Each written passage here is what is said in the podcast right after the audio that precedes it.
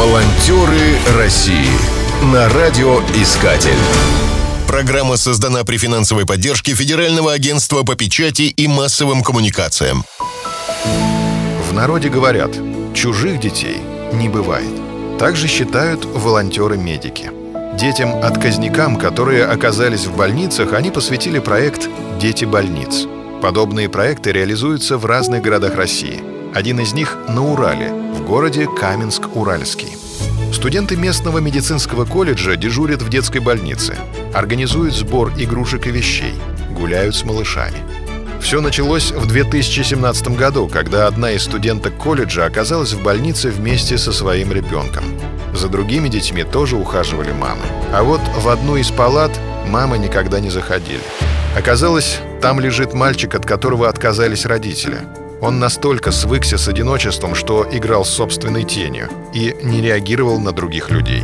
Студентка написала пост в социальной сети, где рассказала о несчастном ребенке. Пост не остался незамеченным. Студенты колледжа решили курировать ребенка. Идею подхватили волонтеры. Так в Каменск-Уральском появился проект «Дети больниц». Его организатором стал педагог Андрей Отческих, который руководил штабом Свердловского отделения движения «Волонтеры-медики». Потом к медикам присоединились единомышленники из педагогического колледжа. Число подопечных значительно увеличилось. Волонтеров тепло поблагодарил глава Каменск-Уральского Алексей Шмыков. Огромное спасибо за ваши добрые дела. Реализуя проект «Дети больницы», представляя его для участия в городском проекте молодежного самоуправления, вы возложили на себя очень ответственную задачу. Ваш проект удивил. Приятно, что в непростое время есть люди, готовые помочь и протянуть руку помощи. Желаю вам новых идей, не останавливаться на достигнутом, вовлекать в ваш проект все больше и больше волонтеров. Волонтеры России. Спустя год проект вышел на всероссийский уровень. Об этом рассказал Андрей Отческих.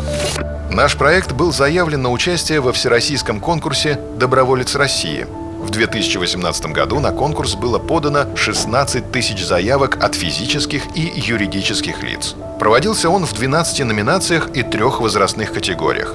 И наш большой успех в том, что проект попал в акселерацию. Выбран из 100 лучших проектов страны. Работа волонтеров не ограничивается только медицинским уходом.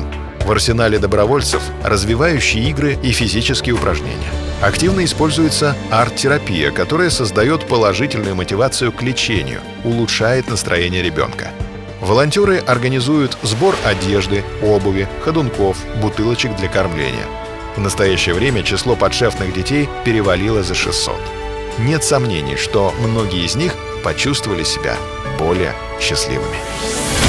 Волонтеры России на радиоискатель. Спешите делать добро. Программа создана при финансовой поддержке Федерального агентства по печати и массовым коммуникациям.